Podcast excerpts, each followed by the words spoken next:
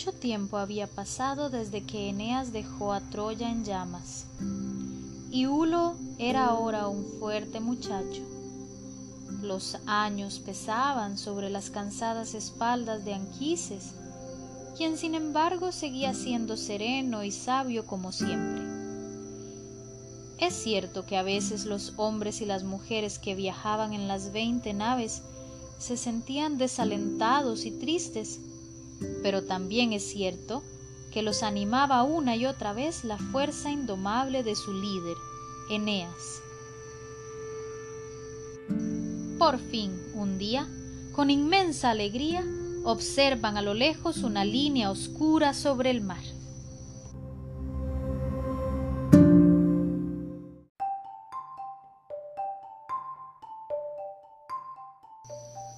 ¡Tierra! ¡Tierra! grita uno de los centinelas. Acates, capitán troyano y un muy buen amigo de Eneas, es el primero en exclamar. ¡Es Italia! mientras todos repiten en un coro vigoroso. ¡Italia! ¡Italia! Llenando una copa de vino, Anquises la ofrece con toda solemnidad a los dioses. Ya que Heleno había recomendado no desembarcar en la costa oriental, con la tierra siempre a su derecha, las naves continúan, pues, hacia el occidente, recorriendo todo el vasto golfo de Tarento. Siguen adelante.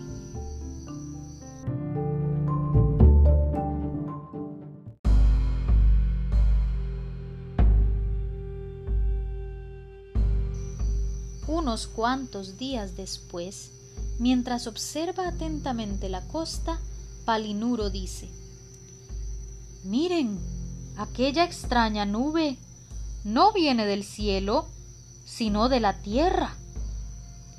Efectivamente, sobre una maciza montaña se posa una espesa nube negruzca que parece centellear aquí y allá.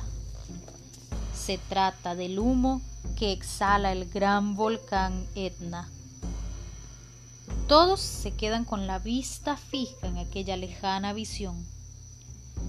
De un momento a otro, en medio de un estruendo, las aguas comienzan a agitarse, enormes olas se levantan y las naves, atrapadas por una muy fuerte corriente, son arrastradas hacia tierra. ¡Vamos hacia Escila y Caribdis! gritan Quises. ¡Rápido! ¡Palinuro! ¡Vámonos de aquí! Sin vacilar un momento, Palinuro gira el timón, apenas a tiempo, porque ya el agitado mar arrastraba las naves hacia aquella trampa mortal. Los timoneles de las demás naves maniobran como Palinuro y pronto la flota, huyendo de aquellos despiadados remolinos, se dirige hacia el estrenduoso Etna.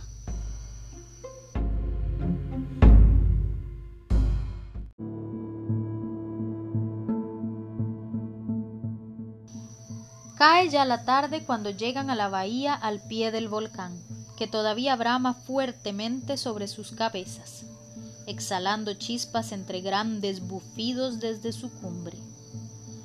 Eneas y los suyos deciden pasar la noche en tierra, desembarcando y resguardándose al amparo de una hondonada en la selva. Al alba, mientras Eneas y sus compañeros de regreso a la playa están discutiendo qué hacer, se escucha de repente un grito y saliendo de entre los arbustos aparece un hombre. Su aspecto es verdaderamente lamentable. Está pálido, sucio y vestido de harapos. A ustedes, hombres, por favor, les suplico por las estrellas, por el aire que respiramos, por sus dioses, que me saquen de aquí, con las manos extendidas se acerca el hombre diciendo No me dejen aquí, por favor, llévenme con ustedes y sálvense pronto. Esta es la tierra de los cíclopes.